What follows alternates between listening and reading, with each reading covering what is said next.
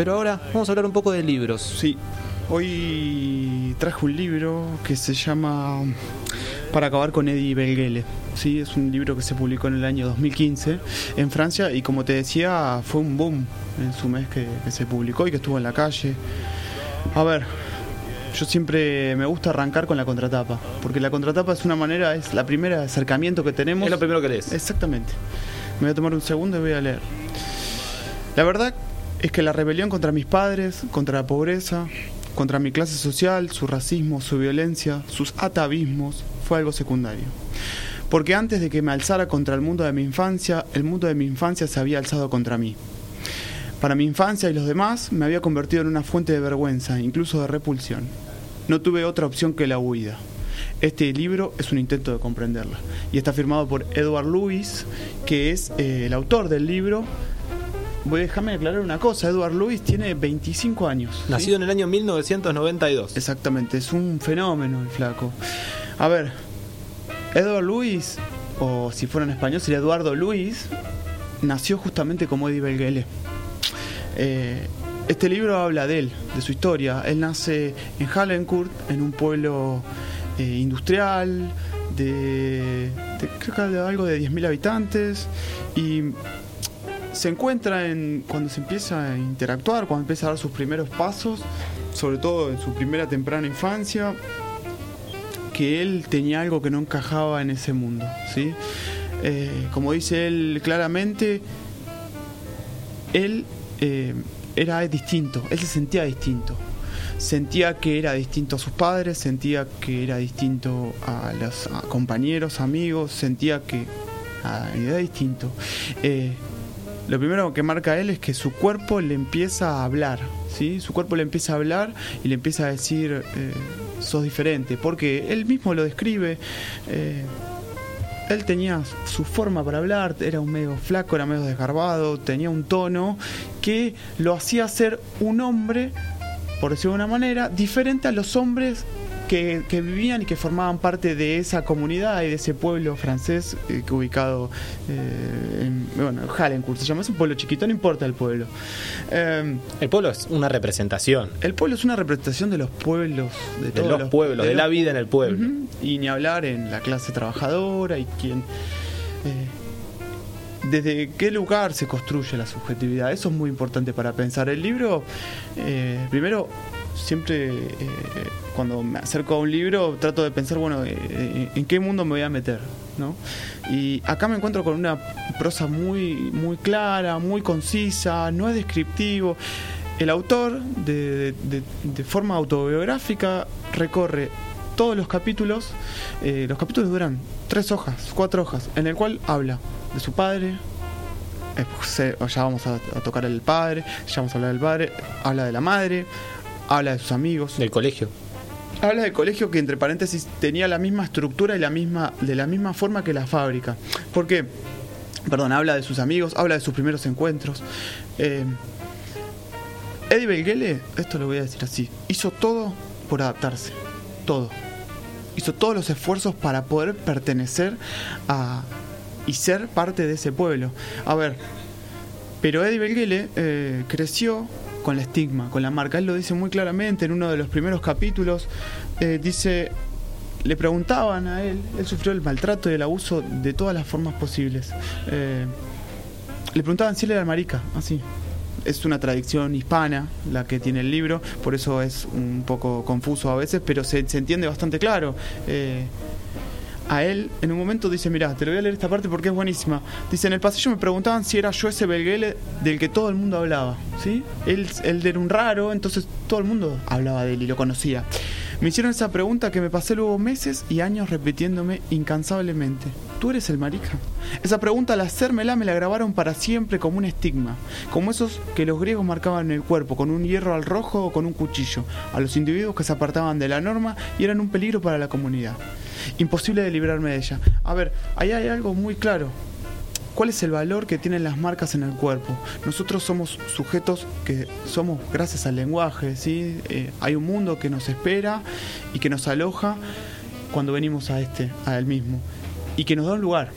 Eddie Belguele, por formar parte de esa comunidad, de ese pueblo, tenía que ser un hombre que tenía que tener determinadas características. Por ejemplo, el padre, que era el representante y el portador de la masculinidad, eh, era como el que tenía que enseñarle al hijo qué era ser un hombre. Tenía que ser un tipo duro. Un tío duro, dice, un tío duro. Un tío duro, eh, básicamente en el libro, y él, por supuesto, de Belguele lo, describe muy bien y de una forma muy concisa, era salir al bar, agarrarse a trompadas, pelearse con, con, con los, con, con los- con alguno por una pelotudez, te tiene que gustar el fútbol, eh, tienes que consumir determinada música. Tenés que hablar fuerte. Tenés que hablar fuerte, tenés que hablar de tal manera, tenés que hablar del pito, de la concha, de coger, de que yo mis hijos tienen que saber cómo que yo me voy a mirar un- una porno, o sea, era, era- hay que ver que ser para ser un tío duro tenías que tener determinadas características y por ejemplo, además el tío duro terminaba trabajando en la fábrica. Las posibilidades para los hombres de ese pueblo eran transitar la escuela y terminar y terminar trabajando en la fábrica. No había otro tipo de posibilidad. Lo mismo para las mujeres. Había un tipo de mujer que había que ser. La madre, como dice Eddie Belguele, en ese momento Edward Luis, eh, representaba ese tipo de mujer. Por ejemplo, era la que transmitía los secretos de la familia. En un momento es, es muy loco, dice, eh, mi padre como todo patriarca no hablaba, la que hablaba era mi mamá, no, era no. la que se atrevía a contar las cosas de los demás. Los, pa- los padres en determinados lugares, el hombre de la familia no habla de las cosas de la intimidad, ni de los sentimientos, ni de te quiero. Yo, ellos se expresan de otra manera. Y mm, lo curioso es que, por ejemplo, Eddie Belgué lo sufre de carne propia, porque al chabón lo llevan a fútbol y no le gusta jugar al fútbol. No le cabe. Le piden que hable más grueso, que no haga hable tantos más- ademanes. Le piden que hable más grueso, que se guarda las manos. Eh, a él directamente todo le produce una repulsión. Y una de las cosas que su cuerpo le habla es el hecho de que a él no le gustaban las mujeres. Y que no te gustan las mujeres en un pueblo en la década del 90, de casi. eh, un pueblo industrial. Década del 90 que vive como en el 50. además. Totalmente, totalmente.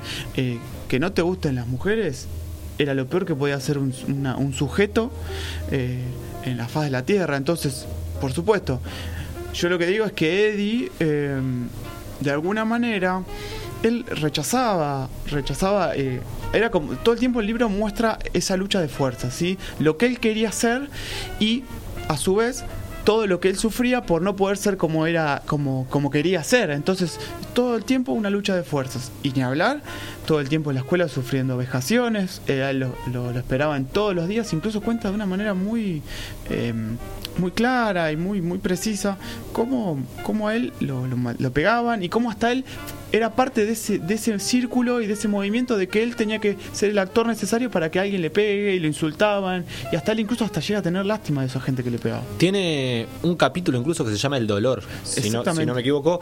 Y en un momento dice, eh, desde la empatía uno suele ponerse in- o intentar ponerse en el lugar del agredido y siente humillación, siente pena, pero nunca la empatía va por el lado del dolor físico.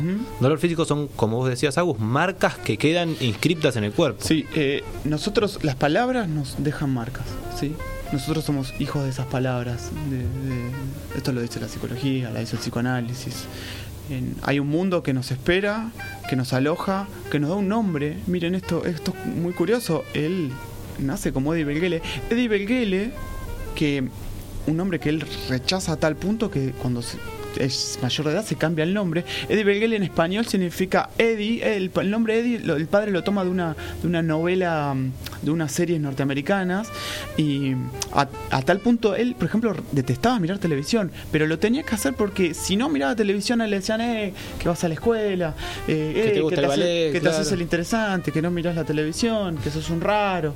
Bueno, a tal punto que él se termina cambiando el nombre y, y se pone un nombre, no poca cosa, que está formado por dos nombres pri- primarios. O sea, Eduardo Luis es como que él de alguna manera no quiere transmitir eso que venía en, en- en- en- en línea del patriarcado, de ese apellido, de quién tenía que ser, de cómo tenía que ser un tipo duro, él de alguna manera rompe con eso.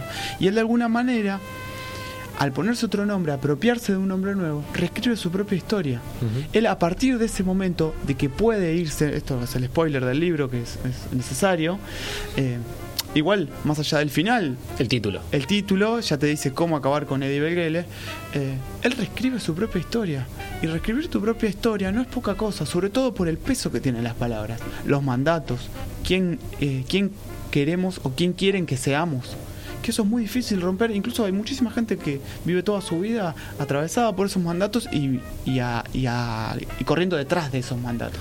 Incluso de- en esos mandatos pensaba en, en cómo se puede pensar a día de hoy eh, y extrapolar un pueblo a, a los mandatos y a lo que nos dice que hay que ser hoy en día la sociedad de consumo a través de redes sociales, a través de la publicidad, a través del mercado en sí y cómo la gente y los sujetos se van formando dentro de cada una de esas concepciones. Cada uno es y no solo es, sino que además pertenece a un determinado grupo de gente. ¿Pertenece o no pertenece?